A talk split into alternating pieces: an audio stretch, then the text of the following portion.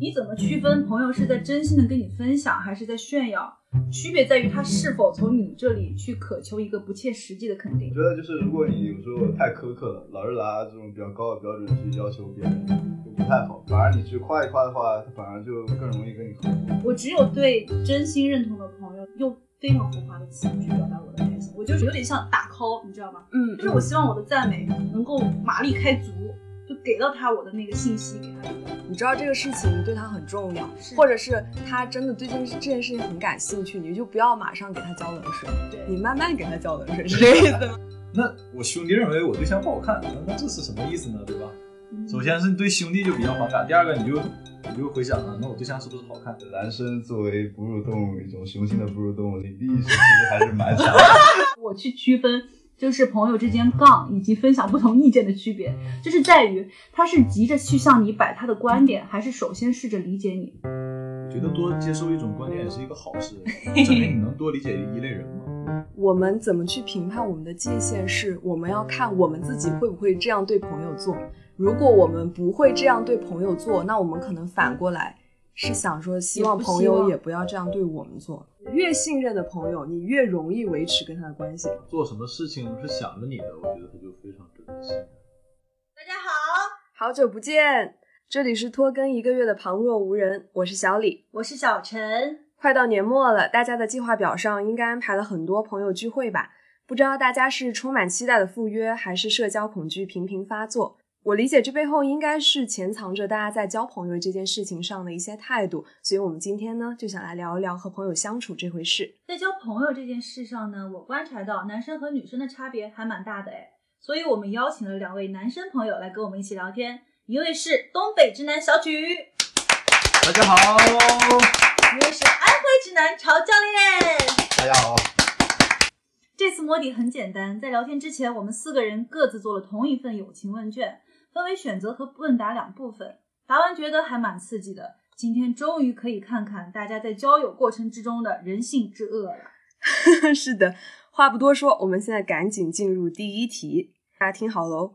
以下哪些事情你最容易跟朋友分享，或是向朋友倾诉？A. 有了一项新的兴趣爱好；B. 自己期盼和准备了很久的事情有了令人欣喜的进展；C. 工作或学习中积攒了很多消极情绪，眼看就要爆发了；D. 自己生病，一个人裹着被子躺在家里。小许选择的是什么？嗯，我会选 A 兴趣爱好哎。小潮呢？我选了 B，自己期待的事情有了一点进展。小陈呢？我也是新的兴趣爱好，哎，我也是选的 A。那我们现在等于是三票兴趣爱好。不是吧？为什么大家都选的是兴趣爱好啊？我觉得很奇怪嘛。你想一个新的兴趣爱好的话，一般不会跟一个陌生人用来打破这种破冰的时候来会说的一个由头嘛？怎么会跟自己很熟的朋友去分享呢？这个是新的兴趣爱好了，不是你老的兴趣爱好。我我我赞同，因为我们这个题目我理解啊，他是说最容易跟朋友分享或者倾诉的，所以兴趣爱好这个话题它是最不挑人的。你跟关系一般的朋友能聊，跟关系好的朋友也能聊，不管是什么程度的朋友都能聊几个回合。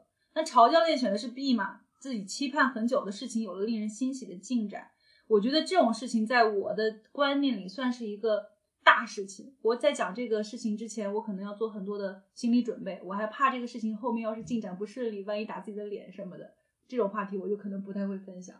对我也是，我我如果是 B 的话，我应该不会主动跟朋友分享或倾诉，因为我会很怕朋友觉得我有点凡尔赛。所以 曹教练分享的时候，你会有朋友觉得你有点凡尔赛吗？我觉得是这样的，这可能跟我们这个主题也有关，就是男生女生一个性格上的差异吧。比如说我跟小曲是好朋友，而且我们俩的工作内容其实蛮相近的。嗯有时候我有一些比较好的进展的时候，我会第一时间跟他说，因为我觉得他会比较能懂我兴奋的点在哪里。这样一个、嗯这样一个快乐，我觉得是比一个兴趣爱好更更快乐一点吧。其实大多数时候也不是他主动说嘛，我会跑到他办公室去，我看到他桌面上，哇，你这个仿出来的新的图好漂亮啊，你这是什么东西？然后他就会给我讲，其实是我逼着他讲出他的进展来。嗯，主要是他很厉害啊，他经常有新奇的进展啊。我做了很长时间的实验，也不一定会有进展，所以我这个新的兴趣爱好会，哎，更多一些吧。比如说玩一个新的游戏啊，看一个新的美剧，我就会更容易向身边人分享。那大家会跟自己的朋友倾诉自己在工作或学习中的消极情绪吗？因为这个选项好像没有人选择，哎，不会的，我觉得我们现在都是成年人了，然后太常见了是吗？对，希望给别人带来一些正能量吧，就不希望宣泄一些负能量，因为大家都很这个都很忙嘛，然后平时的话也都会有一些负面的情绪。那跟朋友都不会吗？因为我理解说，你如果跟朋友都不会倾想呃倾诉或者分享的话，那可能跟一些熟人。或者是刚刚相逢的人更不会分享了，那肯定不会啊。那你能刚认识一个人就跟他推心置腹吗？另外一个就是说，我们定义这个消极情绪的时候，我们也没有说他到底是多大的情绪算消极。对对，你说是一个自己性格上的缺陷也算一个消极的情绪。另外，那个工作中遇到一点小小的不顺心，那就根本就没有必要倾诉了。我觉得于大于小的话，可能那么 C D 的话都不太愿意就会。所以这个我们有一个共性，就是我们会更倾向于跟朋友分享一些开心的事情。那消极的事情，我默认自己要有一个消化的过程。对的，嗯，是我也是，因为比如说消极情绪的时候，你给对方传递出来你的一个坏的讯号，其实你是呃有所期盼的，可能希望他能够为你解决一些问题或者给你一个回应。那其实大部分时候得到答案也都是失望的，因为很多的东西都是要内化的嘛。同时，我也会觉得，当别人跟我倾诉消极情绪的时候，我会有一点包袱。那我换位思考的时候。我就不希望别人因为我的一些情绪而去做他的一些准备，所以我我就我就不太会去跟他们说一些我不开心的事情。我觉得你们女孩想的还是太多。我们比如说你要分享分享一个不高兴的事儿，也不会像你想这么多，不会想，哎呀。那我不希望他向我倾诉，那我就不向他 倾诉了。我们绝对不会想到这一环。这个这个心路历程非常值得聊。那你们男生说我不倾诉，这个背后你们的想法是什么？就单纯觉得这个事情没必要？觉得我很 man，我不需要啊。甚至可能天然的，我觉得社会成长的环境就压抑了这种倾诉的本性吧。甚至有时候就根本没想过要倾诉这一点。所以你们跟朋友倾诉的最深的一件事情是什么？你们会倾诉一些，比如比如说自己的情绪，对最内在的事情是什么呢？到哪个程度，你们是觉得可以都可以跟朋友说的？呃，推心置腹的话，我觉得就可能等夜深人静的时候，还是得喝个酒什么的，几杯下肚啊。对 对对，经常就是大家喝着喝着酒，然后这个哭诉完，下一个哭诉，大家都哭诉一圈啊，大家过得都不怎么样啊。然后实质上也没有提出什么解决方案来，对对对，就是发泄一下，对，只是发泄一下。那我来说一下第二题，朋友做了以下哪件事会最让你感动？一共有四个选项：A. 看出来你不想赴约，所以主动提出改期；第二个选项，争议发生时挺身而出，当众替你说话；C. 记得你的生日或小习惯，比如忌口；D. 不赞同你的观点行为，但也不指指点点。小李选的是哪个？我选的是 D，不指指点点。那小曲呢？我选的是 C，记得生日或小习惯。我也选的是 C，记得生日。啊，我选的是 A。哎，那还挺不一样。A 充分看出来我是个歌王。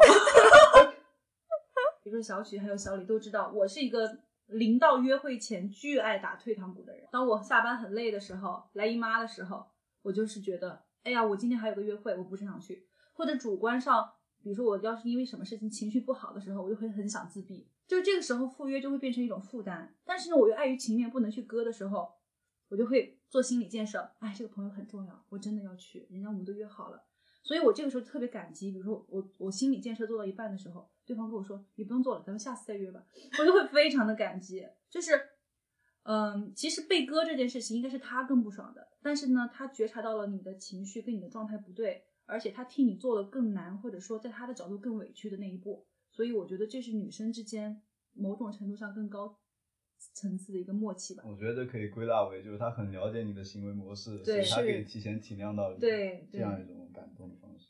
对，因为我原来看到 A 的时候，我就在想，你要释放什么信号让朋友看出来你不想赴约？啊，就会跟他说：“哎，今天好累啊，下班有点晚了。哎，我们过去大概要一个小时。”你这个不是暗示了，你这你这个也是，你这个就是你就是期待对方把这句话说出来，让别人来，让别人来主动让我让我不要不要去做这些事情。这个还是有点伤人的。那你要期待别人怎么说？就是说，哎，我也很忙，那我们今天就别去了吧？还是说，既然你这么忙，那干脆就别去了？是任何一种程度都可以啊。呃，就是我我释放那个信号，一定是我真的就是出于主观跟客观，我都觉得我不能跟他不能够跟他进行一次很好的饭局了，因为我更怕的就是我状态不好的时候，我就跟他吃饭变成一次任务。这个还是很有亲身体验的。那两位男生都选的是记得生日或小习惯嘛？是的，这个是出于什么呢？是因为你们可能平常不会那么在意细节，所以对方在意细节了，就会让你们觉得哇，这个人好不一样，好特别哦。我觉得可以这么说，因为我觉得，比如说第一点就是生日这个事情，我自己是没有太多过生日的习惯，我也很难去记住别人的生日。嗯比如说小曲上次跟我说过他的生日，我现在还是没记住。非常诚实。这 没关系，我也没记住你。我们男生就是这么真实。对，所以有这么一个背景在的话，我觉得有个人突然说能记住，就显得很特别了。嗯，小曲也是，我倒不是感动在说记住生日，这个我是感动在这个记住小习惯上面。后面举了一个例子嘛，就是说忌口嘛，因为我是一个忌口很多的人嘛。然后你就就是去出去吃饭的话，我都会这个有很多吃不了嘛。所以这时候有一个朋友，哎，他要替我先说一句，就是说啊，我们不点这回不点海鲜或者是不点辣的这种东西。哦，我有点感动哦。哎，我就会觉得心特别暖，你知道吗？嗯，嗯，嗨，我上回就做到了。我也是。你们都是我的好朋友。可以可以。那小李呢？你是唯一一个选 D 的。对啊，唯一一个不，其实我选 D 是因为我觉得，其实 D 这个说对你的行为不指指点点，是体现出这个朋友他能够包容你的缺点，而且他不试图用他的观念去改变你。嗯就我，我其实有点反感，就是在朋友在交友的这个过程中，可能有朋友会很高姿态的去标榜自己的价值观，然后让你去变成跟他一样的人。嗯，所以在这样的前提下，这这可能是我在友谊中最反感的一类行为。所以在这样的前提之下，如果朋友能够做到这件事情的反面，他在可能他觉得我做的很不对的情况之下，他只是提出一些建议，但是并不是说，哎，你这个就是不对，你就得按照我的来，就不是这样子的话，我就会觉得还挺感动的。嗯，嗯，就是其实你能看出来他对你的意见他是有不同意见的，但是他忍住了。对，是的，是的。而且呃，刚刚大家选的那个生日和小习惯，其实我也还会蛮暖心的，只是可能我们女生也还蛮记得住这些细节，就很很多套路，我们有备忘录，有备注，对对对，我们有各种各样的 对笔记本、日记本，所以是的就还蛮容易记住的。是的。我不喜欢这道题目，只有我，就显得我很肤浅。第三题，最常出现以下哪项友情的阴暗面？这个题目刺激了哦，选项很多。哦 A，自己的生活最近乱糟糟，但是朋友最近看起来过得非常开心，就会让自己更沮丧。B，朋友在学习、健身等生活的各方面都无比自律，这会让自己感到焦虑和不满，或者暗暗较劲，心想不能比朋友差太多。C，嘴上不评论，但是在心里会对朋友进行一个道德的评价。D，朋友每次凡尔赛的时候，自己内心其实一脸冷漠。一，普通的朋友频繁约吃饭，以及向你单方面的去倾诉他的心事时，自己的内心非常抵抗。小李先来吧。我选的是 B，就是因为朋友的进步自己感到焦虑或不满，或者暗暗比较。所以我我们俩同住的这几天，我在宿舍做 P 啊 P，那其实内心是在不满的。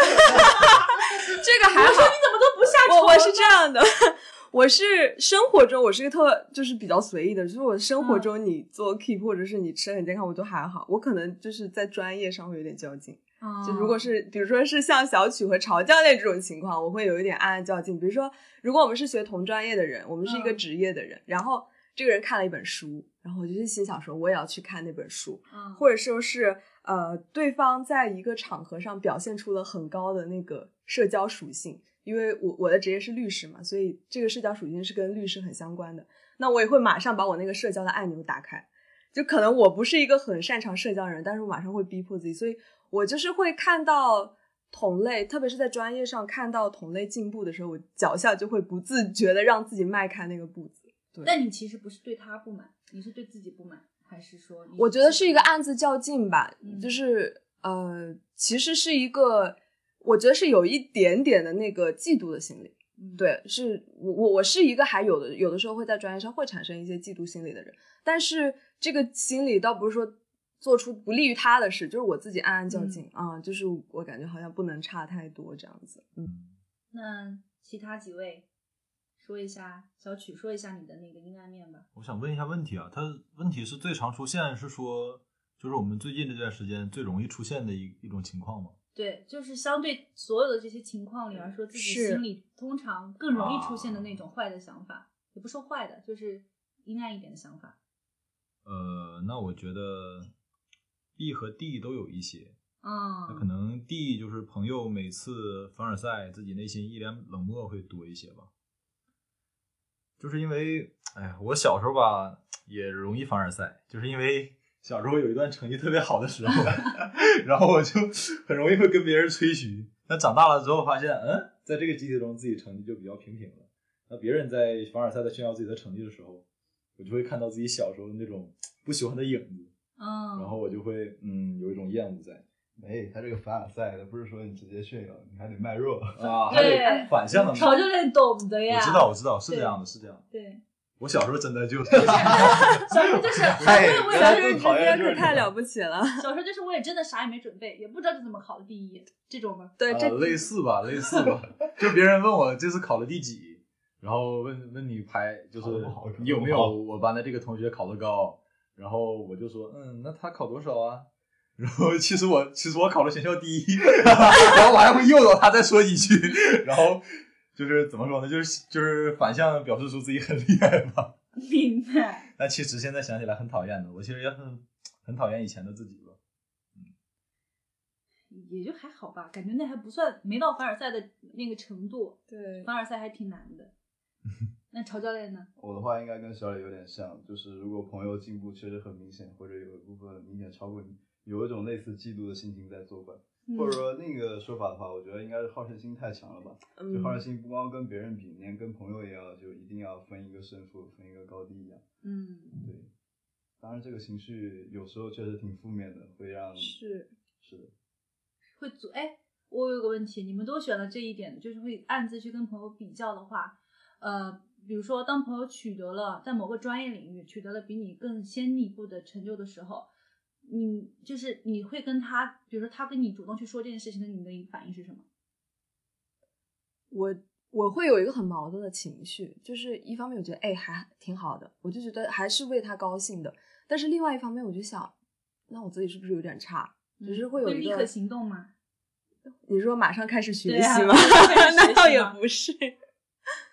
就我觉得这个，嗯，就是因为是这样，我问这个问题的初衷是这样的，因为我我有时候会发现，当我去跟我室友，我不是说也不能说室友不是朋友，对不起对不起，你说当我去跟我身边的人分享一个我最近取得的一个成就的时候，你会发现对方，你可以看出来对方是否真的为你高兴。那么有很多时候，其实女孩子之间你能看出来对方的表情是比较微妙的，就是他对于他认为你在凡尔赛的时候，他的表情其实是藏不住的。比如说你朋友跟你分享喜讯的时候，你内心如果嫉妒的成分就是往前跑了，你的表情其实很难挂得住。你肯定是这么说的，哇，好厉害呀、这种你肯定不说，我操，牛逼呀、你肯定不会说，你肯定会说哇，好厉害呀、然后心里想，唉 怎么办？怎么办？怎么办？对对对对，对吧挂在脸上。对吧？会尴尬挂在脸上吗？其实我倒还好，嗯，我我觉得就是因为因为我确实是就是我会发自内心觉得这个还挺好的，但是哦我气的那个点在于为什么我有的是做不到啊、白对你还会气自己？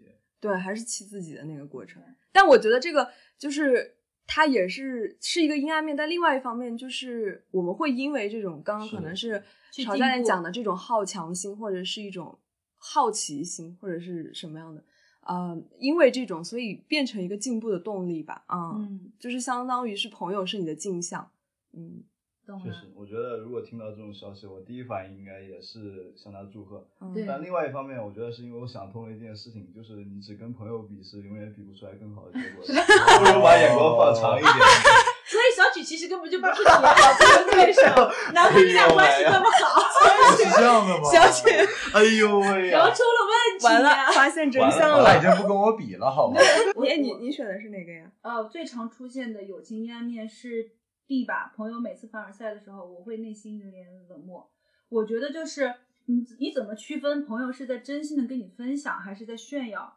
区别在于他是否从你这里去渴求一个不切实际的肯定。打个比方，呃，我我有一个朋友，他是一个非常呃就是他本身是一个很能够进行自我肯定的人，比如他跟我说，哦，我某件事情搞定了，我有点牛逼哦，我觉得这个表述没有问题。但是如果他跟我说无语子，我半小时写的东西，我 leader 说我真牛逼，马上要我搞个更重要的项目，我要去做了，尴尬，哈哈哈哈哈哈，我就会心里想，他这个时候如果给我发这种消息，我会期待，因为他是把自己降格了，他期待我去给他补上那个格的时候，就是说明你做的很好。他可能会期待我说你更你很聪明，就是哇你怎么就是这么厉害，你都只花了那么一点功夫拿出拿拿出这么大的成就的时候，我就不会去捧场，我就是最多配合他演出一两次，多了我就会非常累，然后我就会在心里说，我就坚定的不捧哏，你就自己去凡尔赛了，嗨，人和人之间太复杂了。主要是这个。其实我也会看这个朋友取得的成就到底有多大。他要是比我好一点儿，然后还要炫耀的话，我就觉得很不服气。那他要是比我好很多，他爱怎么样怎么样吧。我有道理，有福气的资本了。就大家会出现 A 吗？就你的生活乱糟糟，然后你发现朋友过得特别开心，就是很沮丧。我觉得活到 A 这个境地，就其实有点抑郁了。我不太会，会让自己，我觉得朋友开心反而能带着我更开心一点，我会更愿意找。当我不开心的时候，我可能会更愿意找开心的朋友聊聊天儿。嗯，对，因为他能够呃从他的角度跟我分享一下积极的事情。好的，那我们这一题就基本结束啦。基我们现在进入第四题，第四题是我们的选项最多的 一个题目，所以我们允许大家选择两项。这个题目是以下哪些情况会让你觉得被朋友冒犯了？A. 未经同意使用你的个人物品；B. 评价你的新衣服、新装备，嗯，还好吧，也就这样吧。C. 当你分享某个重大决定的时候，对方立即评判或唱反调。D. 在群聊里分享你的糗事，发你的丑照。E. 不分场合的要求你帮忙，但不会考虑你的处境。F. 聊天的时候一直瞟你的电脑屏幕。G. 在是非问题上强行要求你和他站队。啊、小陈选的是哪个呀？我每个都有被冒犯，我真是一个容易被冒犯的人。是不是我念了一圈，大家都觉得好生气啊？看到每一个。呃，我觉得最被冒犯的是那个 G，在是非的问题上强行要求我和他站队。嗯然后其次被冒犯的就是当我分享某个重大决定的时候，对方立刻进行评判或者唱唱反调。嗯那，大家其他人呢？确实，我觉得 G 的话应该是也是我的首选，是非问题我觉得应该作为第一个。另外一个应该说 A 和 F 应该都类似吧，就是我觉得个人这个边界感如果被侵犯的话，会有一点不舒服。对，小曲呢？呃，我觉得呃 A 和 C 吧，第一个就是我已经同意使用你的个人物品，然后就是分享决定时候唱反调。嗯，小李呢？我选的是 E 和 F，就是不分场合的要求你帮忙，但是不考虑你的处境，还有聊天的时候一直瞟你的电脑屏幕。所以其实我们这些选项之中，只有 B 评价你的新衣服跟新装备，觉得呃也就还好吧，以及 D 在群聊里分享你的糗事、发你的丑照没有备选。其他一二三四五五个选项，大家都有觉得被冒犯的。我们一个一个来说吧。未经同意使用你的个人物品，这是 我两位男生都有选，嗯对，说说吧，为什么？我觉得可以这么理解吧，就是男生作为哺乳动物，一种雄性的哺乳动物，领地意识其实还是蛮强的，好科学的。对，咱从已经上生生物物学学了来解释一下嘛。对，另外呢，虽然说人是群居的，但强行住在一个宿舍，或者说强行住的住的很近的话，呃，其实是无形无形之中在弱化这种领地意识。但最后的一点点个人个人隐私，就是个人物品啊、个人的电脑啊这些东西，我觉得如果被看到了或者被用过了，会觉得嗯。从生理上骨子里面的不爽嘛。嗯，主要是我以前小时候吧，遇到一个特别难受的事儿，别人有在用我的个人物品，但这个个人物品，呃，不是指我们常规的洗手液这种东西，我指的是未经同意放我的包。哦啊，有一次就是在外面补课的时候，然后我中午出去吃饭了，然后我的卷子是放到包里了。然后当时就有一个学生家长，就可能好奇我的成绩或者是好奇我的答案，然后就在翻我的包，然后我在回去的时候正好看到了，你知道吗？那个场景特别尴尬，所以我就觉得很难受，对吧？凭什么翻我的包，对吧？我不想让你知道的事，你还想知道，嗯，所以这个事儿一直给我留下了很深的这个印象。那我有一个问题了，就是你会告诉他，让他知道你被冒犯了吗？还是你会把这个就忍下来，自己比较难受，但是慢慢跟他划定距离？我我得纠正一点，就是未经使用使用啊，未经同同意使用个人物品。嗯，就是同意的话，当然是没有所谓的。是的嗯如果未经同意的话，当然会向他说明，因为我觉得男生之间第一反应应该都是把事情先说清楚，希望能有一个比较明面化的途径解决。一般暗地里疏远这种事情，我觉得 怎么怎么在影射我们的样子？在暗我们都没选这个，好吧？海的主题不是 所有女生友谊大调查吗？啊所以是未经同意使用你的所有的个人物品都不行，哪怕是用了你的剪刀，桌上一把剪刀啊餐巾纸他去拆个快递，那不会的，不会的会的，不会的那是很随意的，好吧？嗯还是有点比较严重的那种了，比如说嗯电脑，电脑什么的，啊，包啊什么的对对对，这种嗯涉及个人隐私的，你这种公用的剪刀啊，这种东西无所谓的。哦，懂了。嗯，那那 C 呢？当你就是我，我是那种我能够接受不同意见，但是我不能够接受你一句非常轻飘飘的，就是我觉得未必这句话真的很讨厌，嗯在我这里。首先你是我的朋友，其次我都是重大决定了，你怎么就拍脑门儿就否定我了呢？咱还是好姐妹，而且你还说不出来个具体理由。然后我这里又要说一个，我去区分就是朋友之间杠以及分享不同意见的区别，就是在于他是急着去向你摆他的观点，还是首先试着理解你。因为他如果是首先试着理解你的话，即使观点不一样，他也会先支持你，然后再去想办法让你明白他的观点。所以这一点我也是会感到非常不舒服的那。我觉得刚刚这个那个处理的方法啊不，或者说这个嗯区分的方法，我嗯觉得是挺好的吧。有时候我会站在别人的立场上，会给他提一点建议，对，但是有时候对方不一定会很能理解到你这一点，说你是为他着想的。所以我觉得你刚才说的这个区分的标准是挺重要的。因为我之前就有一个朋友，现在也还是朋友，他就是一个直性子，就是他会下意识的去展现出自己观点的多样性。每一次我在群里，比如说我看了一个什么什么综艺，里面有个选手我好喜欢，我觉得他是一个什么样的人，他就会立刻跳出来说，我觉得未必，我看不是吧，我看他也有什么什么什么的时候，我就我一我有因为这个事情跟他非常严肃的讲过我的不是，我说我说我们又不是在辩论或者怎么样，就是你有试图过理解我说他可爱的那些点吗？或者怎么样的？就因为这个事情还跟他沟通过。朋友们，这就告诉我们需要掌握说话的艺术。对。确实，不过有的时候可能这个人也未必是那么想的，但是他说出来的话其实会让人感觉到不舒服的。其实我理解这个就是你照顾到他的感受，你知道这个事情对他很重要，或者是他真的对这件事这件事情很感兴趣，你就不要马上给他浇冷水，对，你慢慢给他浇冷水，是这个意思吗？是的。嗯，那么 E 不分场合的要求你帮忙，但不会考虑你的处境。这个是我选的，对，嗯你的单选。因为我比较在乎友谊里面有一种大家彼此平等的感觉，因为我觉得朋友对我来说最重要的就是你们双方是一个非常平等的关系，这是友情对我来说最珍贵的一点，就是你们不是因为血缘连接在一起的，也不是因为在学校认识老师，你们是一个可能有点类似于上下级的关系，所以这种平等关系里面，我就比较在意说你不要过多的去对我有一种剥夺感。所以这种剥夺感在，我我觉得在 E 的这个情境里就能够体现出来，就是不分场合的要求你帮忙，因为我是一个还挺不会拒绝的人，所以你就是你要我帮忙，我肯定会帮，但是我会在意说你在要求我帮忙的时候，你是不是也考虑到我可能会不会有相关的经历，或者我可能是不是会有时间，所以也是像我们刚刚讲那个说话的艺术，如果你问我一句说你最近有空吗，或者是呃先。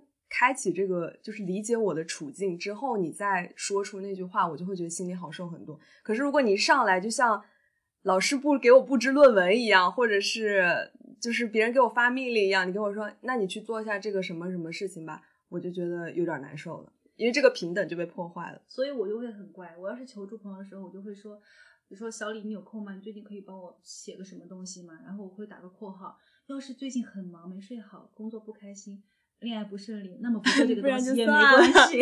对，是的，其实我刚才回想了一下，我其实有过部分场合就是要求别人帮忙的经历，遭得很尴尬。就以前嘛，有个学妹她想出国，然后正好有对应国家的朋友，嗯，我就就是没先通知这个朋友嘛，然后我直接就把学妹微信推给她了，我就说学妹你问她就行了，因为我觉得我跟哦我这个同学关系很好嘛，我觉得让她麻烦他问一下也没什么关系。嗯但是后来同学的话反应就非常激烈，明白。他说你这是道德绑架，对吧？我凭什么帮你？就这种的。哦，所以心里还是有个坎儿，因为嗯当时觉得你俩关系到位了，就是这个无所谓了，对吧？叫你帮个小忙，但实际上人家可能也正好处在一个比较困难的阶段，或者是比较忙的时候，就是他可能觉得帮这样一个忙比较麻烦，但是最后还是好的嘛。最后我跟他说明白了，然后之后他也理解了我我的做法，明白。但是你突然没有通知他就让他帮忙，他肯定会觉得很突兀，是的，觉是的。嗯，拉群这个例子很典型。那 F 聊天的时候一直瞟你的电脑屏幕，这是谁选了？我选了。我也选了，就是对我俩我可能看法是跟 A 是一个类似的吧，嗯，对他俩是属于一个性质的，侵犯了边界感。因为电脑屏幕，我理解其实有点类似于一个私人的空间了，而且跟你聊天的时候瞟你的电脑屏幕，我觉得首先第一个他就没有在听我说的，嗯，第二个他就很关注我这个人的别的生活，对私人生活，所以就会让我有点不适。是。那 G 在是非问题上强行要求你和他站队。这个应该是曹教练和小陈选的是吗？对，我觉得这个问题很严重。嗯，我其实之前有被一个朋友公开影射过，他在朋友圈用了一个词来形容我，他说我是一个呃常温人。他是那种性格非常鲜明的人，就是在我们共同的一个社交圈里，他会有明显的我跟谁玩的好，跟谁玩的不好，然后他也会给我交流一些他对部分人的一些意见。那每次谈到这些的时候，我通常都只会去点评一些客观的事实，就比如说是真的就是对他做出了侵害他的事情，我就会那这做的真的很过分。但是我很难单纯的去附和他的情绪，比如他跳出来脱口大骂说这些真的就是很傻逼，我不会去附和他的这一句话。所以在他看来来说，就是我是一个跟谁关系都不错，嗯，谁都不得罪的人。所以他当时发条朋友圈说，就是像某一类某一类常温人，就是他说像这样的人，嗯，就不会有人给他付出真心。然后我其实是有点委屈的，因为我跟我们共有的朋友，大家都对我很好，我不会去因为一方的情绪而去立刻站到谁的那一边，所以我委屈的地方是在于，其实我也很难做，就是在比如说我们我跟你们两派都玩的很好的情况下，我觉得我自己也有在做理解那个朋友的工作，比如说在我们共同的好友面前，我我会做足了去捍卫他的姿态。比如说，我会说他的好处怎么怎么样。我唯一做的可能在他眼里不够的就是我没有跟他站在一起去指责另一边。当时他发了那条朋友圈之后，我去找他，我说你有没有想过？我说你可能并不是需要我这样一个朋友，你是需要我去抛弃我已有的关系和你站在一边而已。这件事情给我的一点启发就是。在不牵涉到是非的问题面前，如果我感受到了对方强烈的一种情绪上的需求，比如说他需要我的支持的时候，我我可能对他的支持需要更强烈一点。比如说，我觉得你很好，你没有错，你不值得为这个伤心，但是我依然做不到无缘无故的去指责第三方，或者说无缘无故的去去站在他的那个观点说话。对，这个是我自己亲身体会的一个事情。嗯，这其实也牵涉到一个问题，就是你们会要求朋友跟你站在相同的立场吗？或者是如果朋友跟你站在不同的立场，而且是是非观念这样的情况之下，你们会怎么去做呢？挺好的问题，我觉得我是会尊重对方的这样一个意见，哪怕他跟我在是非问题上是有区别的。嗯，对我也不会，就是因为我不会这样要求别人，所以我不能容许别人这样要求我。对，我觉得小陈其实讲到有一个换位思考问题，就是我们怎么去评判我们的界限，是我们要看我们自己会不会这样对朋友做。如果我们不会这样对朋友做，那我们可能反过来是想说，希望朋友也不要这样对我们做。对，是的，但这个过程中可能就还是会产生一些冲突，就像小许刚刚举的那个例子，可能在你的处境下，你不觉得那是一种冒犯，但是对方他反过来，他觉得哦，可能站在我的处境上，那是一种冒犯。可能他们刚刚他们男生说他们事情都会敞开来讲，我觉得也是一个思路。因为我理解是非观完全契合其实是蛮难的事情。确实，因为你们的日常交流中很难，除非是刻意的去探讨一些社会问题，或者说去探讨某一个人的时候，才会出现这种很明显的分歧。否则，其实大部分情况下，大家都不会探讨到这个层这个层面。所以，如果当有朋友要刻意去跟你探讨这个问题的时候，他可能其实是想试探你这方面跟他是否一致。你们会在友情过程中会习惯，或者说是对跟朋友进行一种是非观上的辩论感到，你们会主动的去避免这件事情吗？不会，不会避免吧？不会避免。我觉得多接受一种观念也是一个好事，证明你能多理解一类人嘛。嗯，或者这个选项其实也可以牵头另一个问题，就是我们一直在说朋友朋友，但是我们从来没有对朋友做一个明确的定义，就什么样的程度才算一个朋友。在这个题的话，我觉得你刚刚举的例子说辩论是非观的问题，嗯我觉得正常情况下，大家也不会跟不太熟的朋友辩论到这一点。能辩论到这一步的设计师的话，已经是比较可以有深入谈心的这样一个阶段。对，下一题又是一个让人觉得不适的题。朋友开以下哪些玩笑会让你觉得不舒服？A. 贬低你的偶像，比如吴青峰好娘啊。B. 嫌弃你的技术，比如这局打太垃圾了吧。C. 评价你的对象，你俩感觉不是很搭呀。我们挑看起来最生气的那个开始，从小李开始。我选择 A，贬低你的偶像，也还是那个问题，就是站在朋友的平等性的角度来说，你可以喜欢你喜欢的，我可以喜欢我喜欢，但是你不要觉得你喜欢的就更优对就优于我了。我跟小陈都很喜欢吴青峰嘛，然后有一段时间就他正好在上那个歌手，嗯然后第一期的时候他就拿了第二名。然后呢，我有一个朋友就他比我提早看了第一期，然后我当时在自习室自习，然后他就走进来就跟我说：“哎，吴青峰唱成那样，怎么还能拿第二名呢？”我生气了，我当时就开始生气了，我当时摔电脑了。对，然后因为那个自习室是一个类似于讨论室，就所有的同学都知道我喜欢吴青峰，然后哦所有的同学眼睛就齐刷刷的看向我。这个时候我就非常的尴尬，我内心无比的气愤，但是我又不能把那个焰怒火爆发出来，然后我就非常折中的说了一句：“没关系，我觉得好就可以了。”但是我觉得自己好窝囊呀。哎，可是他知道你喜欢清风吗？他知道我喜欢清风，那确实过分了。追星是一件还蛮常见的事情，虽然我我也不是很典型的追星，但我觉得，嗯，某种程度上，可能你喜欢的偶像，或者是他是一个公知，或者是作家，他对你来说是一个精神上的一个引领吧。嗯所以这个时候，朋友如果触碰到了，他会觉得，就跟对象似的。对，有点类似于这种，嗯，那那个小曲呢？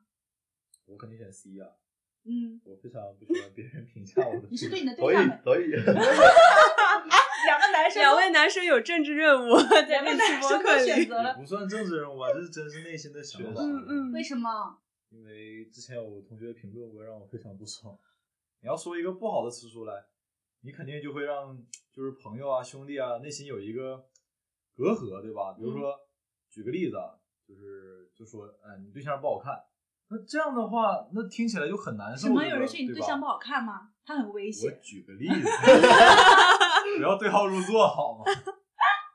我就是我实在举不出来什么别的好的例子了，我就举一个随便举个负面的例子，就让你心里产生一个隔阂，对吧？那我兄弟认为我对象不好看，嗯，那这是什么意思呢？对吧？嗯首先是你对兄弟就比较反感，第二个你就你就回想啊，那我对象是不是好看？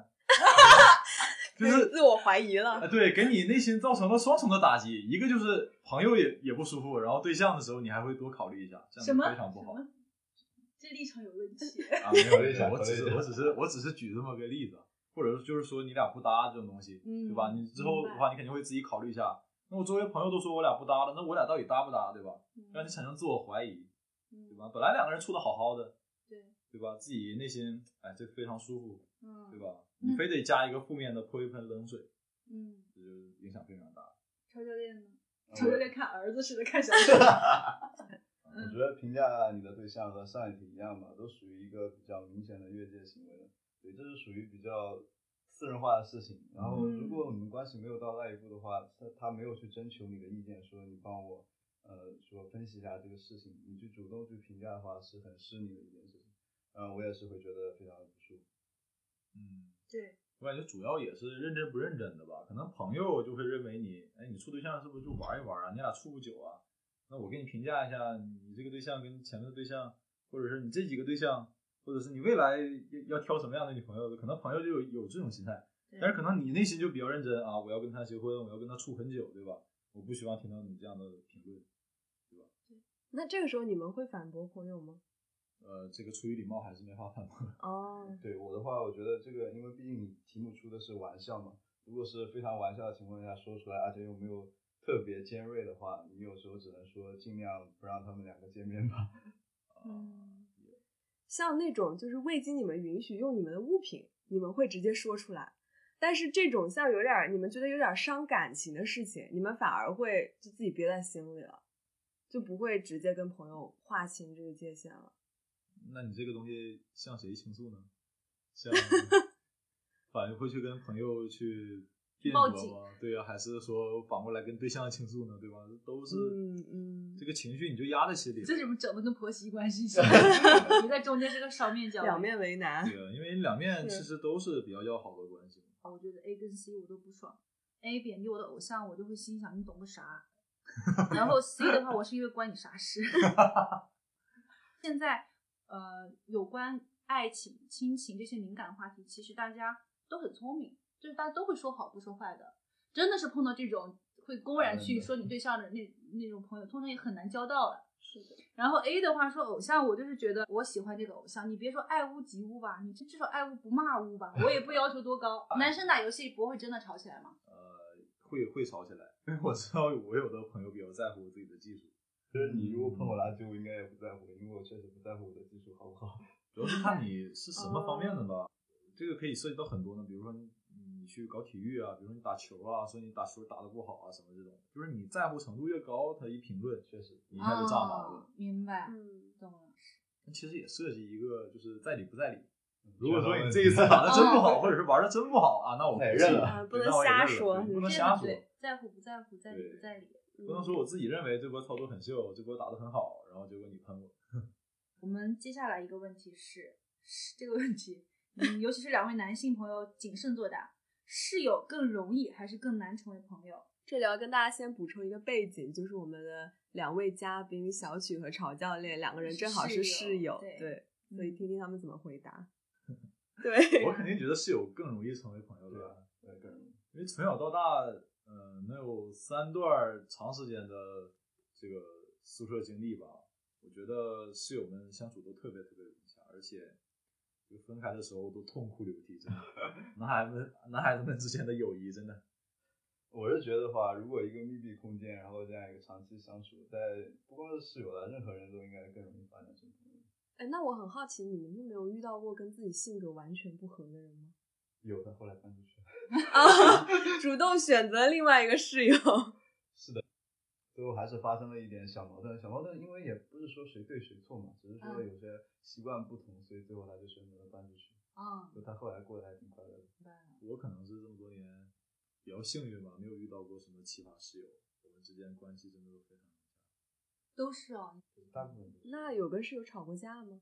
也肯定有打闹过，但最后男生嘛，就是越闹越打的话，就是一夜之后就就没有什么问题了，对，嗯，应该是会变得越好。我跟我大学室友唯一吵过一次架，是我俩在实验的时候，我俩共同做一个实验，然后我觉得他设计的方案不对，后来最后就是彼此道歉，我们说，嗯，你这个实验还好乖哦彼此道歉 哎。哎，那你们一般都是怎么给彼此台阶下？我非常好奇这一点，因为我观察到我身边的男生朋友也是这样的，就吵架之后非常容易和好，而且好像完全没有嫌隙了，就是而且有的时候还是越吵越好，越吵越深入的那种。那比如说那个犯错的那一方，嗯可能就大家都十一点了睡觉了，然后天灯已经关了，突然坐起来，某某某，不好意思，我昨天怎么怎么了，我不应该。好乖哦没关系没关系，我没有特别在意啦。哎，你们这是哦比如说是这是四个人、六个人的宿舍，然后他突然坐起来，其他室友说怎么向大了家宣布这个消息，没有没有说我现在公开向 公开道向谁谁。道歉，对吧？没有，当时我们正好就搬出一个，我们就剩两个人，然后就他就直接跟我说，嗯，这种还蛮好的。这样的呀，你会怎么？我我觉得我会过去就是拍一拍，然后说兄弟不好意思，我这个怎么怎么做的不对，对吧？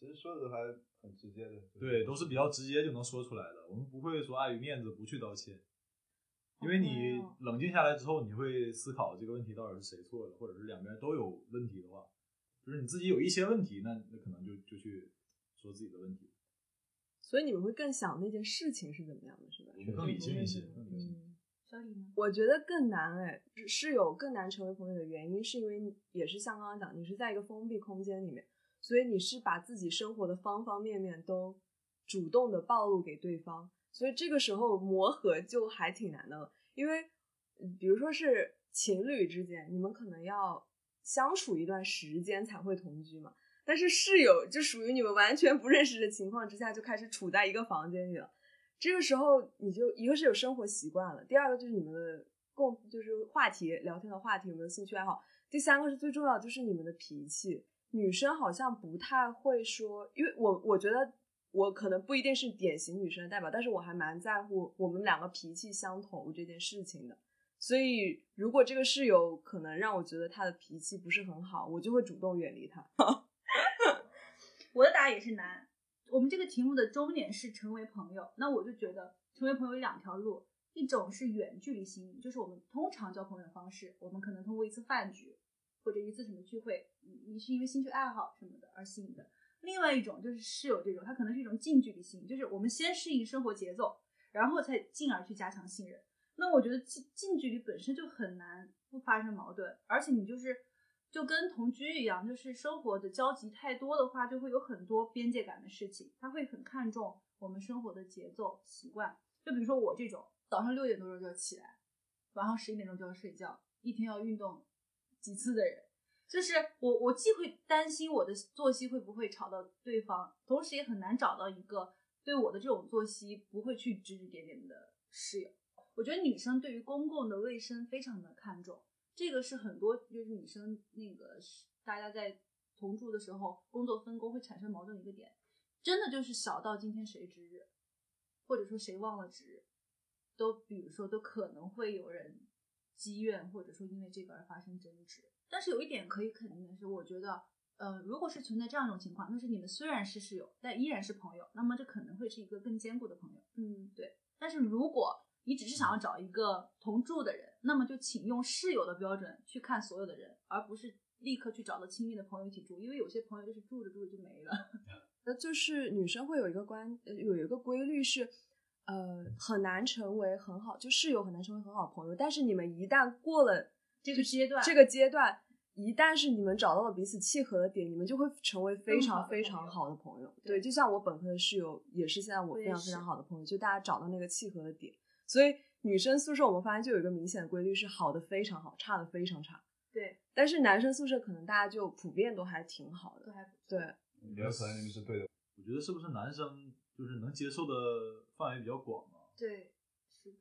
比如说作息吧，我就觉得作息。对，其实你跟我说了，你平时应该晚点睡。对我的话，起码会睡得很早。后来我俩在一起的话，我们俩基本上就就中午睡。哎，其实我跟小陈这两天就我们两个在一块住，也是差不多这样。嗯，为什么那么高呢？男生之间吵就练高。这是你的感情经营之道。吵教练任劳任怨。他比我勤 快很多的，他比我勤快很多的。我有时候我是能理解，就是因为我来回一回宿舍之后，也是想鞋子一扔，然后可能想起来的时候，觉得那我就稍微少一点，没有必要说一定要分那么明确。哎，他也是，他也说看见肯定会帮忙一起干活的。好，那我们现在进入第七题，你会因为什么事情觉得一个朋友是可以信任的？大家可以给出自己的标准，也可以讲一件很具体的事情。啊，那小许先回答吧。呃，我觉得就是他做什么事情是想着你的，我觉得他就非常值得信任，就证明他心里有你。就比如说。我出去买点好吃的，我会给你带一份啊，嗯，对吧？就起码证明我做什么事，呃，我回到宿舍，我起码我惦记着你。嗯嗯，那曹教练呢？我的话应该是比较能守得住秘密吧。就是如果你不小心暴露了一下你的弱点，或者说某一个什么东西的话，他完全没有说出去，他很能守得住秘密。我觉得至少说他是可以信任的，就不会因为做错什么事情而担惊受怕。对。嗯，我跟朝阳一模一样，而且我的那个我我的那个标准是，他会自觉的保守住我们两个人交换过的信息，因为其实我们跟人聊天的时候，如果一旦走心了，我们不可能每句话都说，哦，这个东西不要跟别人讲，或者说我不是很希望别人都知道，但是他会下意识的去替你封闭掉你们两个独自对话的那些内容，不管是他以后跟别人说起你的事情，他也不会就是说漏嘴，或者说说，哎，我那个他也是这样哦，什么什么的，他不会有这个意识，因为他会牵扯到。这是你的信息，是你单独跟我说过的信息。我觉得这个才是一个值得信任、信任的状态。我会因为有件具体的事情，就是，呃，我们必须要有一次非常深度的自我暴露，我才会觉得这个朋友是我可以把所有事情都告诉他的。嗯嗯，就好像比如说我跟小陈，其实，在我们友谊发展的那一段时间里，我们几乎都是很少见面的。，对，而且我们其实也没有在跟进对方的动态生活动态，对我们也不是很。呃，我们基本是主动的去向对方说你最近在干什么，我们就几乎不不这样交，但是我们几乎每次见面的时候就会聊非常非常多的事情，就可能这段时间就你脑子里想到什么，你会马上跟他说。所以我理解，就是你信任一个朋友，是你愿意在他面前进行一个自我暴露吧，就是你愿意把你的缺点和你可能有点人性阴暗面的地方，还有你的真实想法全部告诉他。就这样的场合，我就会觉得，哦，这个朋友值得交。是那么第八题也是一个问答题，维持友情比建立友情更费劲吗？长大之后，大家都为了维持友情做过哪些努力？我们这个一个一个答吧。哎，先说先说费不费劲吧。小李觉得费劲吗？费，劲，就是维持友情更难。非常费劲。确实，我也觉得维持友情。有不同意见吗？我也觉得维持友情更难。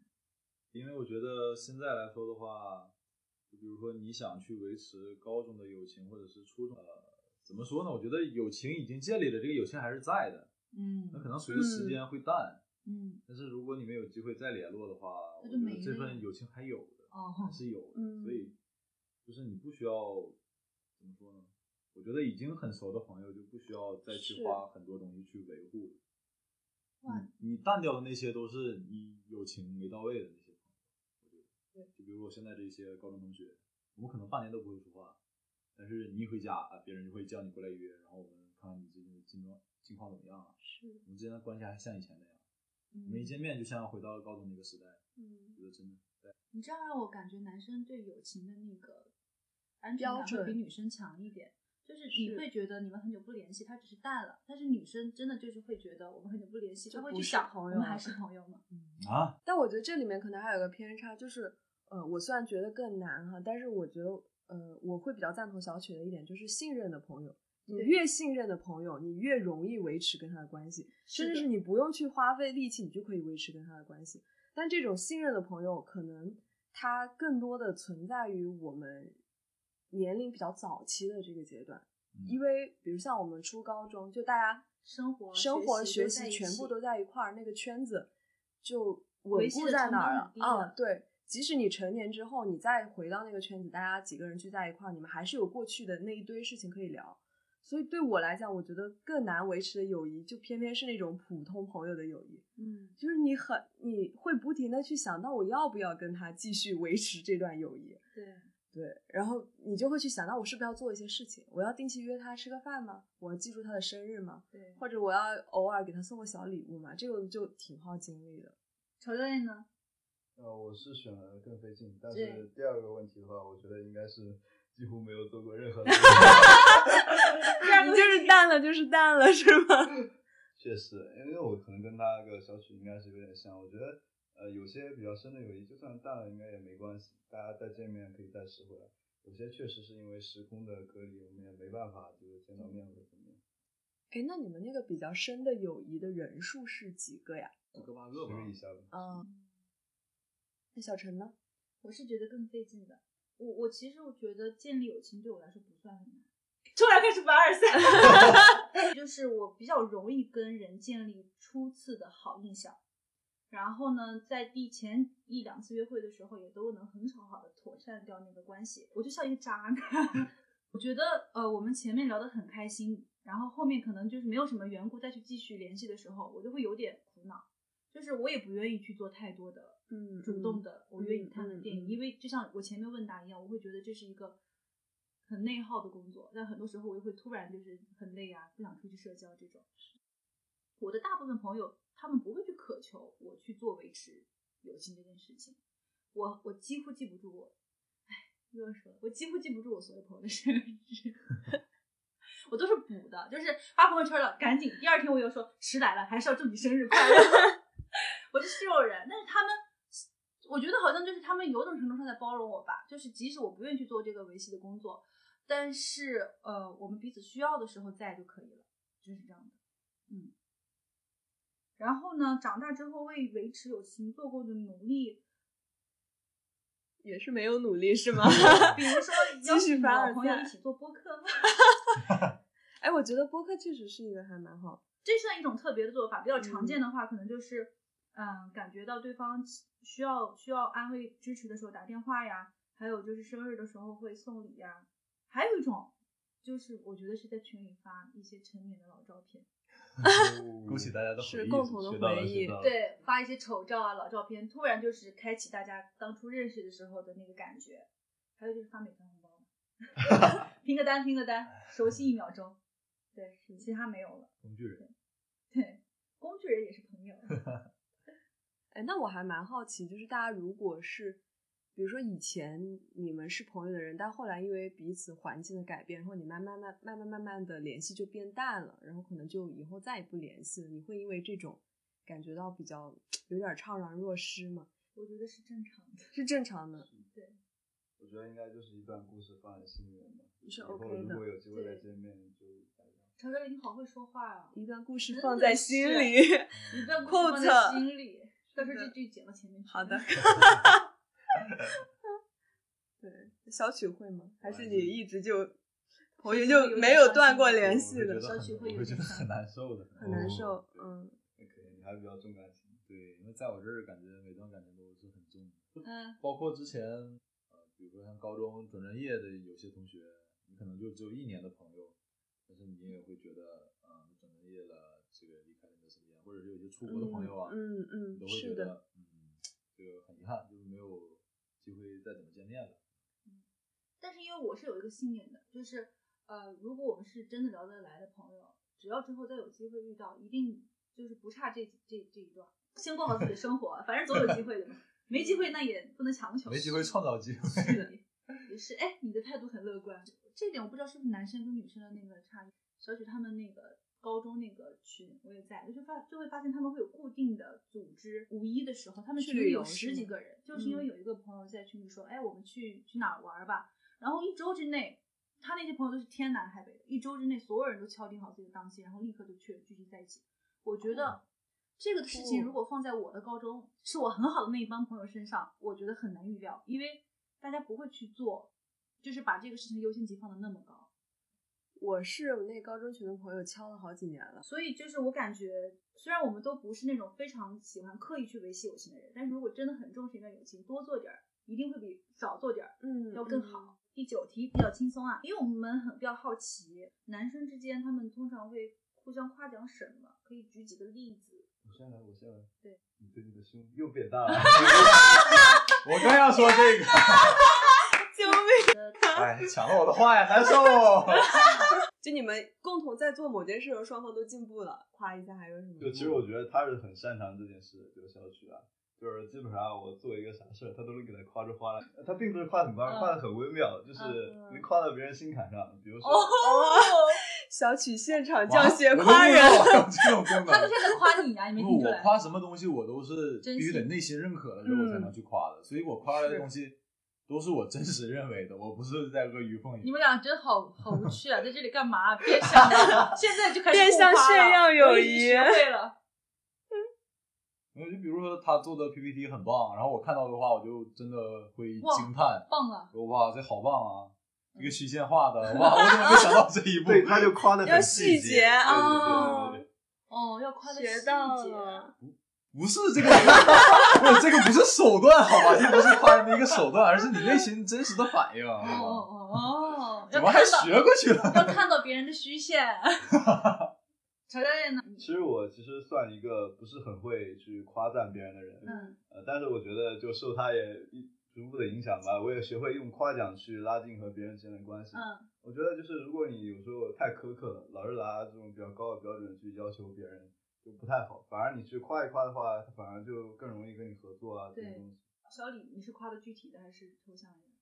我 我觉得我对普通朋友就是夸的很抽象的，啊就比如说啊，太棒了，太好了，可真好，就一嗯般是这种来回用。但如果是是我如果发自内心的觉得这个东西真的很好，或者是我真的很想夸的时候，我就会夸的特别细节。反正呃对，而且我我可能会夸人比较长的，就是如果这个朋友出现了很强烈的自我否定倾向，那我一定要夸的非常非常具体。就像有一次我一个朋友跟我说，他说，嗯，我最近换了一个生活的环境，我觉得我周围的朋友可都是太好了，然后跟他们一比起来，我觉得我怎么这么差呀？嗯然后我就是这么夸他的。你你知道你有一个优点，就是你永远能够看到第一眼看到别人的优点啊。但是你要想，就是你觉得周围环境很好的时候，可能是有一部分是因为你把这个周围的环境变得很好，所以你会觉得你每时每刻处在那个环境都特别的好，就是会夸到这么具体。但我真真心这么认为的。那位朋友如果听到播客的话，对，就就我会把他夸的很具体啊。我不知道小陈，但我觉得我会。我自己很接受的夸奖是，就是他在这个夸的过程中懂得了我的一些性格特征或者情绪的点。比如说，你今天虽然很低沉，但是我跟你相处的过程中，我发现你长远看来你是一个很乐观的人。我是这种点，我我会觉得很触动我。他理解你啊，对对对。啊，我我就是无脑夸。我就是对特别喜欢的朋友，我就是永永远远的无脑夸，尤其是那种比如说平时又比较低调的，如果对方难得发张自拍，我就要第一个捧场。我说美女太美了吧，我美晕了。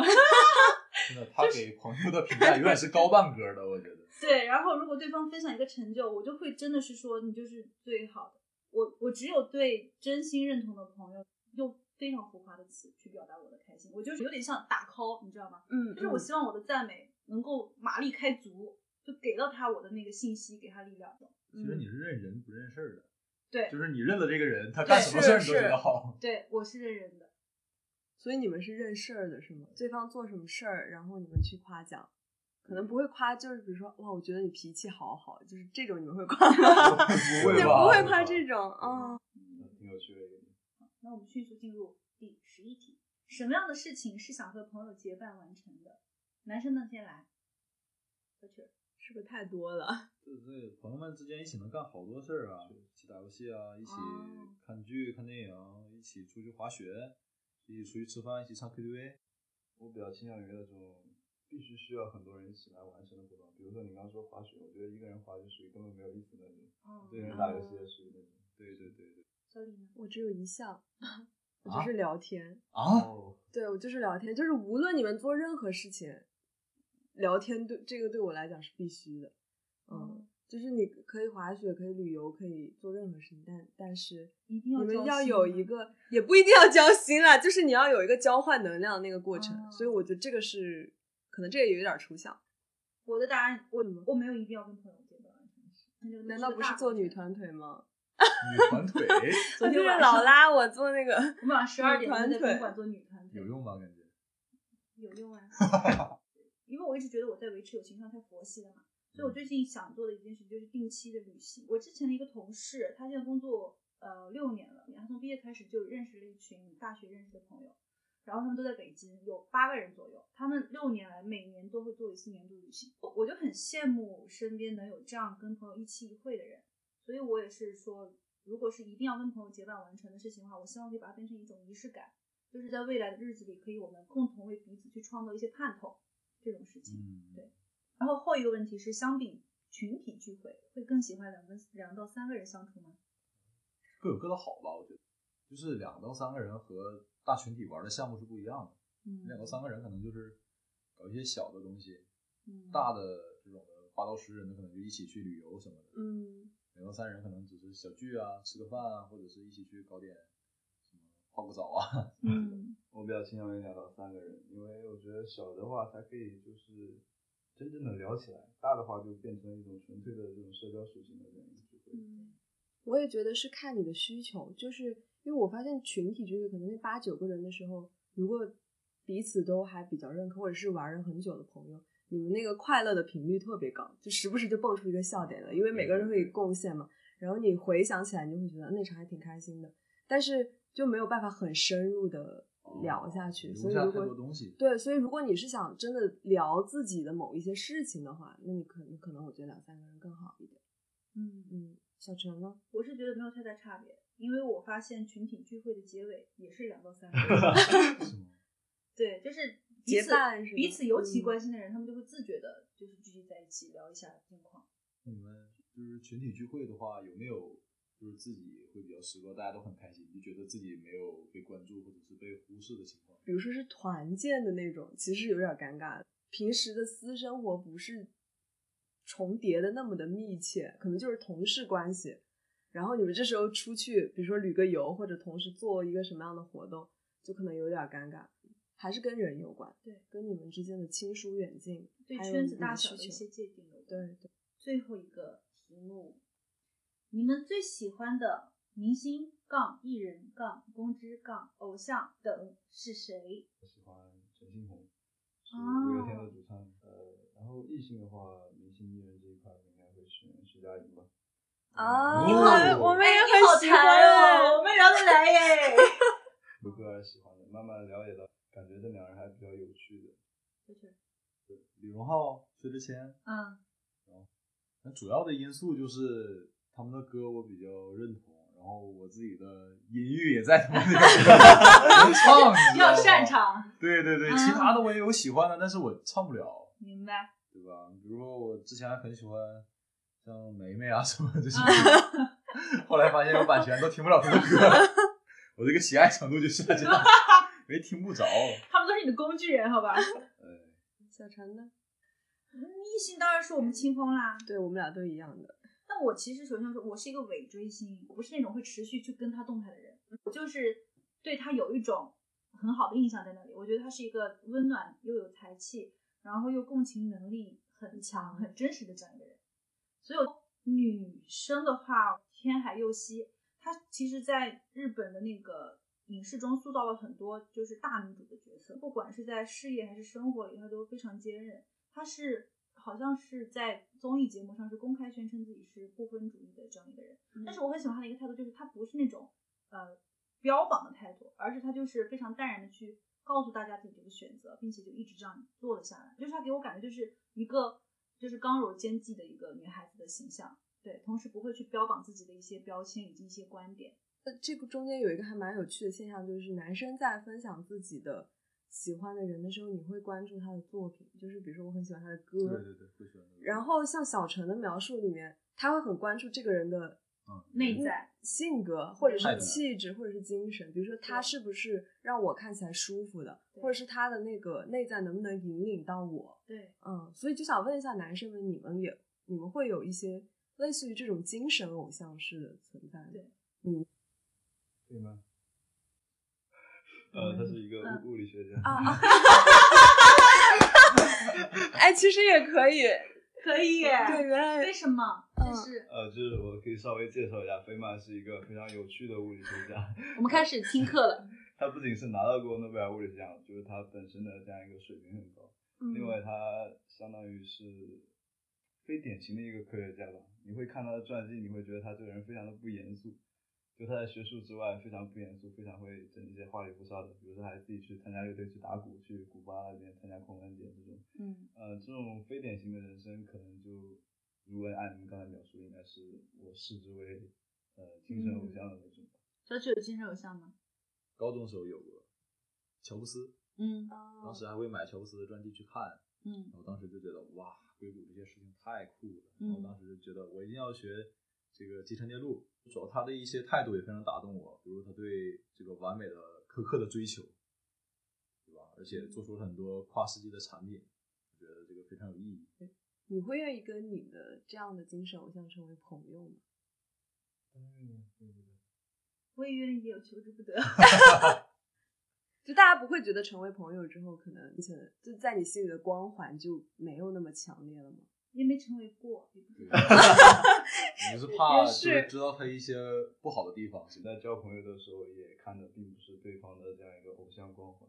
是的，我感觉今天聊下来，男生们给我的那个答案，其实没有我想象的跟我们那么对。而且我们好像都会，其实是会以人为基础来进行划分。比如说，我们会关系是取有些问题的答案是取决于这个朋友本身怎么样，他的需求是什么，然后他的那个雷点是什么，以及呃他跟我关系的远近是怎样的，而不太会说男生就有一个很鲜明的我们是这样的，女生有一个很鲜明的我们是那样的。对，但是发现总结大家都很喜欢的一类朋友的特质，能够比较好的体察他人的情绪，能够有比较好的一个换位思考的一个能力。其实我一直是比较信仰上比较偏霍布斯的丛林法则，就是我觉得每个人都是一个个体，其实实我并不是多么的在乎友情，所以我自始至终也没有特别关注过友情的一些命题。所以今天这个讨论，其实让我更用一种更亲近的姿态去深入到这种关系内部吧。我觉得还是一个挺好的这样一个体验。嗯，嗯，我觉得同时也意识到，让我这样一个状态的人和别人维持亲密关系，其实挺不容易的。所以之后我也多多注意。我觉得女生还是会比男生思考的更加细腻一些，她会比男生多想几个点。其实我是一个比较糙的人，因为我不会在交朋友或者维系友谊上面去花太多的功夫。啊，思维模式就是这样的。比如说，我不会去主动记别人的生日，然后也不把这个生日这个东西看得很重。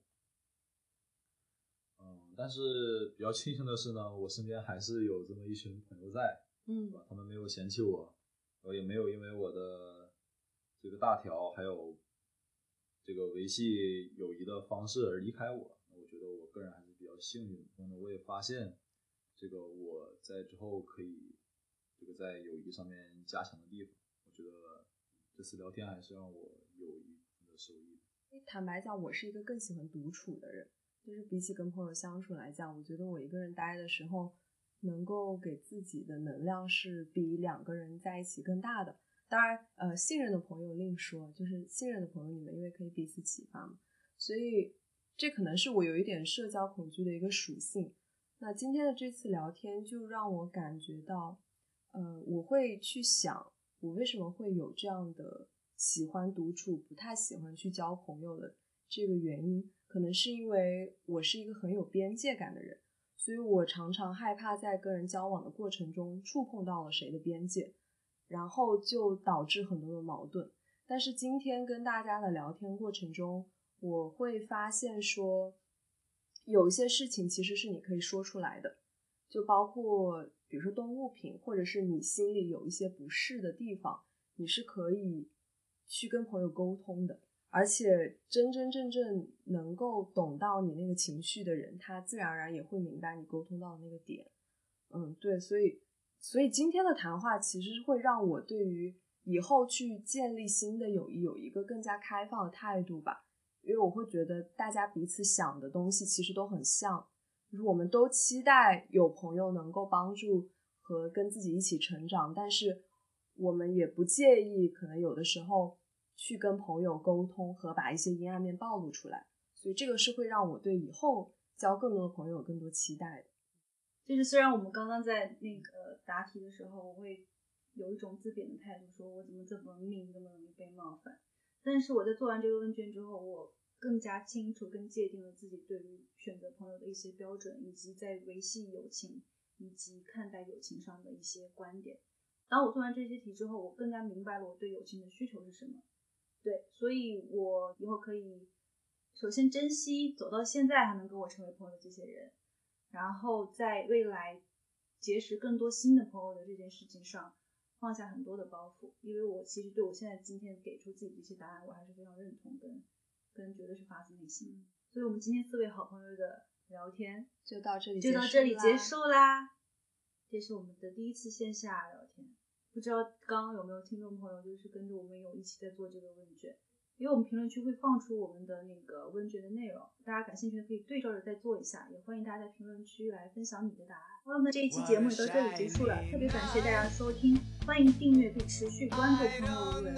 如果你也做了这份问卷，如果你也在友情中有一些困惑或者一些思考，也可以在评论区留言，我们一条都不会放过的。也祝十二月年终答辩、考研升学、考公求职的大家可以顺顺利利，想要的友情都得到，没来的友情在路上，耶、